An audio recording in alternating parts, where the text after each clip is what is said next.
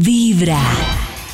Hace un rato estábamos preguntando cómo va ese desempeño sexual de parejas, es decir, Ajá. si es mayor el de ella, el de él, qué manejo le dan.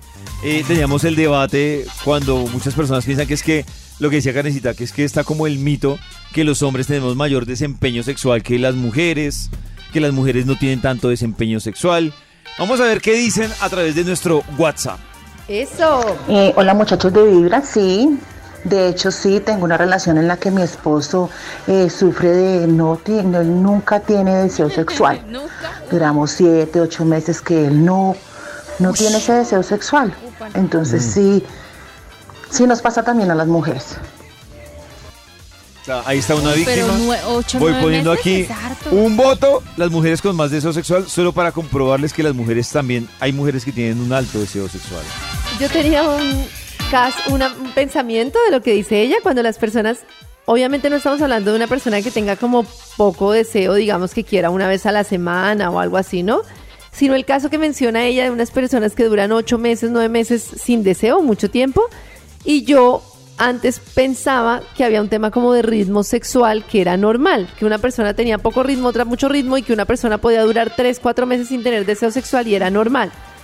Pero estudiando todo este cuerpo, este tema, todo este cuerpecito, Uy. estudiando todo este tema del ¿Cuál cuerpo, cuerpo? del deseo, de las energías, digamos, mucho más allá del tema puro del deseo sexual, ¿no? Como puro como lo conocemos, sino del tema de cuando yo estoy bien conmigo, o sea, de cuando mi espíritu está bien, mi alma está bien, el deseo sexual y la sexualidad está muy vinculado con ese sentirme bien y los bloqueos sexuales están muy vinculados a nuestra historia de miedos, de abusos, de una cantidad de cosas y he entendido que una, una, una persona debe como, es que no quiero decir que está mal, pero una persona que dura ocho meses, nueve meses, una situación así sin deseo sexual, Es tiene un trabajo muy importante por hacer.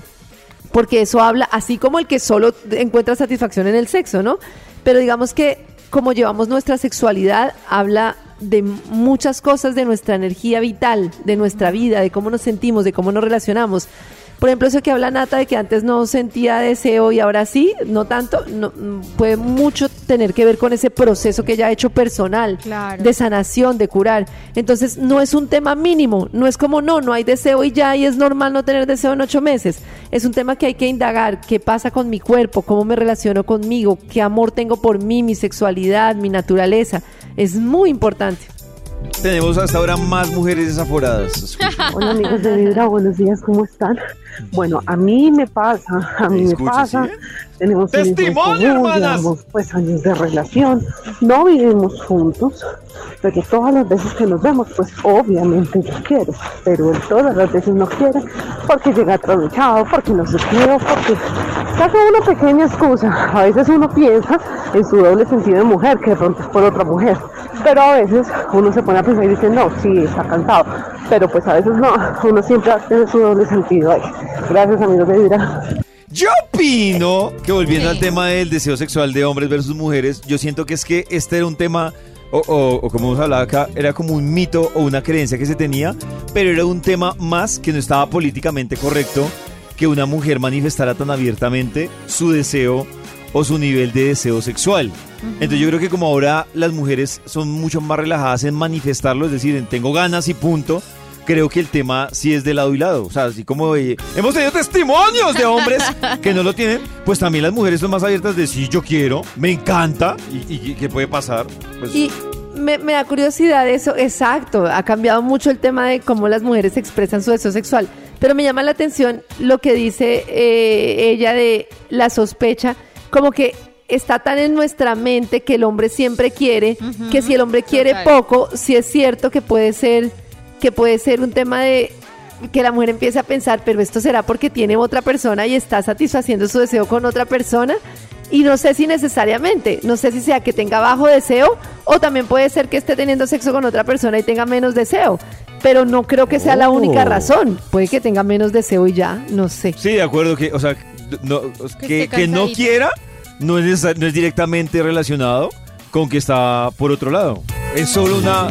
se Pero, suma pero también puede ser, ¿no? Claro, pero- También puede ser, Está claro. dentro de las opciones. Claro, está entre las opciones, Nata, pero no es la única, porque si- Sí. como dice Karen, si hay mujeres que se casan, ah, no quieren, entonces que por otro lado está... O uno se cuestiona, ¿ya no le gusto?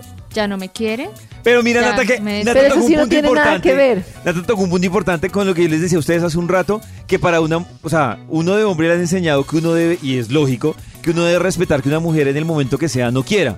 Pero, por ejemplo, yo he, he Claro. escuchado ese discurso cuando una mujer, el man le dice que no, que la mujer es que entonces ya no le gusto, entonces me está viendo, go- y no necesariamente es un rollo que tenga con la mujer, sino que puede ser un rollo, como dice Karen, personal, o sea, que sencillamente no le da el deseo, eh, por más que, que, que la mujer esté como él quiere verla, pero la mujer sí empieza como, ah, entonces no.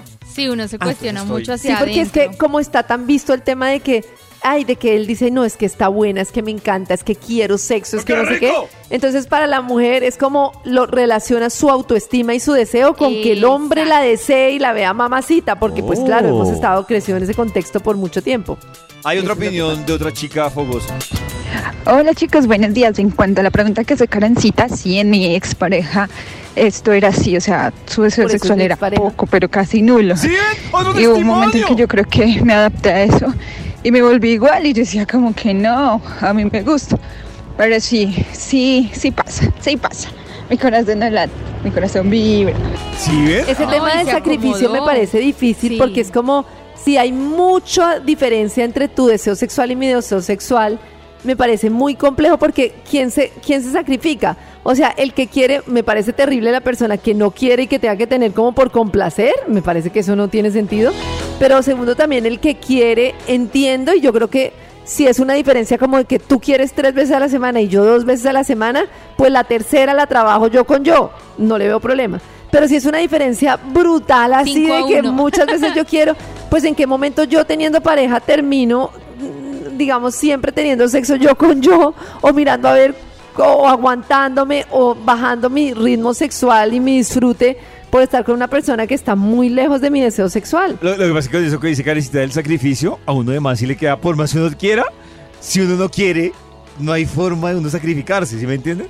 O sea, si uno ¿No? no Sí, quiere. sí, sí, Claro, sí. Nata, ¿De si no- obligarte a? Si tú no quieres. No, no puedes, no o sea, puedes. es puede lograrlo. Y, a- y para mí así debería ser la mujer, porque la mujer pasa lo mismo, lo que pasa es que se, se empieza a forzar, pero para la mujer pasa lo mismo, no Claro, lubrica lo mismo, igual, no- y por eso se vuelve incómodo y doloroso. Cuando la mujer no quiere, debería ser como el hombre cuando no quiere, no quiere eres no puedo. Claro, pero lo que voy, pollito, es a que ahí sí, por ejemplo, para ti es suficiente tener sexo dos veces al mes, y para mí es muy poco, porque pues dos veces al mes es poco para mí.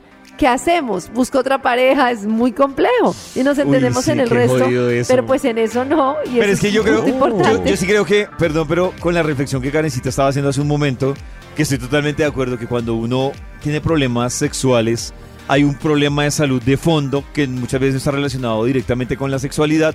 Yo también creo que cuando el ritmo sexual va así, en la pareja se convierte en un detonante que por más que digan, ay, es que nos entendemos, él es el especial, él es divino, en algún punto eso va a reventar por lo que dice Karen. O sea, eso va a reventar porque a mí me gustan dos veces al mes, a Karen le gusta dos veces a la semana y allí hay una diferencia tan marcada que en algún punto de la relación yo sí creo que se puede fragmentar. O sea, creo que... A mí me duró cuatro años. Me aguanté cuatro años. Uy, no. Hasta ¿Con que ya... diferentes? Sí, exacto. Yo ya no llegaba nunca. Claro, y el caballito de Nata era, ay, pero es que nos entendemos. Claro, y ya llevamos no cuatro llegas- pero años, ya no vivimos juntos, pero- ya tenemos una familia, pues. Eh, era- Pero era Nata, el tema era deseo sexual diferente o que tú no disfrutabas con él. Las dos. Las dos. Ya. Yo ya no Nah, sentía como lo mismo, Claro, ya no me daban jodido. ganas y él sí, yo no llegaba Es que y yo- él sí. Yo, yo perdón que lo diga cuando hemos hablado aquí de los dilemas de qué es mejor, eh, sexo o que esté muy enamorado, ese tipo de cosas. Yo sí creo que en la vida absoluta y en la salud y en todo es un balance. Y yo creo que cuando, también cuando hay mucho sexo, pero no hay amor, pues alguno de los dos llega a la conclusión Es que- de decir, no, pues si es por sexo, voy y lo busco en otro lado. Hay tres elementos. Tres elementos Tierra, aire, del amor. corazón. no, esos son Capitán cuatro. papi. Planeta. Ah. Hay tres elementos del amor romántico. Y para que se dé como tal, es muy importante que existan los tres elementos. El primero es el deseo, o sea, el eros, o sea, que yo te deseo y tú me desees. Si no, pues puede ser una relación de compañeritos muy linda y de, De- todo, pero pues es el eros. De compañeros de El cuarto. segundo, que es muy importante, es la admiración. Y es cuando se pierde esa admiración por la otra persona. Es- Ese es un punto súper importante en las relaciones románticas. Como que yo valoro eso que eres, como que me llama la atención eso que eres, Estoy siento como una de chispa de eso que eres, ¿no? Independientemente de que tengas cosas que no me gusten o no, pero existe cierta admiración. Y el tercero es la confianza, como que yo siento como esa tranquilidad de ser yo mismo, de abrirme, de estar con, de ser yo mismo cuando estoy contigo y de confiar. Esos son los tres elementos básicos. creo que eso de es muy femenino. Karencita, porque por ejemplo creo que en el caso de los manes, la línea no va muy por la admiración. La línea va más como por el lado de Oh. complemento o de la necesidad. O sea, sí, una mujer sí es evidente el tema de la admiración hacia el hombre, pero uno de hombre, más allá de la admiración, uno es como que siento que esta persona me complementa independiente. Como que es un buen equipo. Claro, o sea, yo siento que Pero la es que admiración es, es muy una femenino. admiración diferente, porque tú la puedes admirar por eso, porque te acompaña, porque es tu pareja, porque es una, una mujer que hace en equipo. O sea, es que admirar no es como, uy, eres el súper profesional.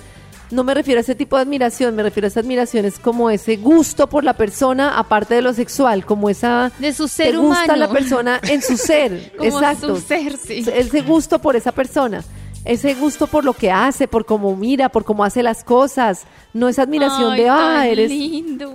Es, sin eso, no Así hay... se describe el eh, amor. sin eso, Ay, Pero la- para las mujeres, sin eso, según la terapia mujeres. gestal, sin eso, no, o sea, según la gestal y todas las escuelas, pues muchas escuelas psicológicas, sin eso no existe una relación romántica. Sin ese gusto, sin ese eros y sin esa confianza, no existe una relación romántica. A través de Vibra 1049 FM. En vibra.com. Y en los oídos de tu corazón, esta es. Vibra en las mañanas.